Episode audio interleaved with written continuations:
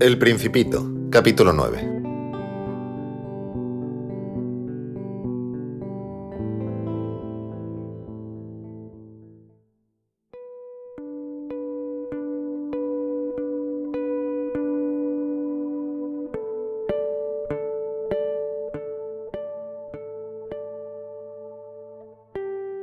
Creo que para su evasión aprovechó una migración de pájaros silvestres. La mañana de la partida puso en orden su planeta. Desollinó cuidadosamente los volcanes en actividad. Poseía dos volcanes en actividad.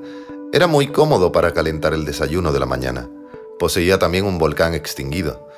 Pero como decía el principito, no se sabe nunca. Desollinó pues igualmente el volcán extinguido.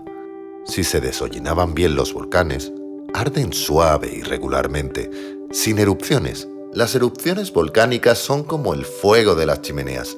Evidentemente en nuestra Tierra somos demasiado pequeños para desollinar nuestros volcanes. Por eso nos causan tantos disgustos. El principito arrancó también con un poco de melancolía los últimos brotes de baobabs. Creía que no iba a volver jamás, pero todos estos trabajos cotidianos le parecieron extremadamente agradables esa mañana, y cuando regó por última vez su flor y se dispuso a ponerla al abrigo de su globo, descubrió que tenía deseos de llorar. Adiós. Dijo a la flor, pero la flor no le contestó. Adiós. Repitió. La flor tosió, pero no por el resfriado. He sido tonta. Le dijo por fin. Te pido perdón. Procura ser feliz. Quedó sorprendido por la ausencia de reproches. Permaneció allí, desconcertado, con el globo en la mano.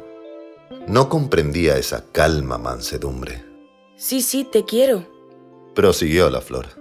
No has sabido nada por mi culpa. No tiene importancia. Pero has sido tan tonto como yo. Procura ser feliz.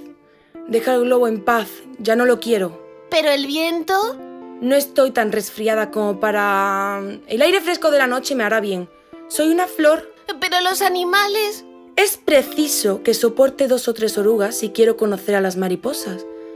Parece que es tan hermoso. Si no, ¿quién habrá de visitarme? Tú estarás lejos. En cuanto a los animales grandes, no les temo. Tengo mis garras. Y mostró ingenuamente sus cuatro espinas. Después agregó. No te detengas más. Es molesto. Has decidido partir. Vete. Pues no quería que la viese llorar. Era una flor tan orgullosa.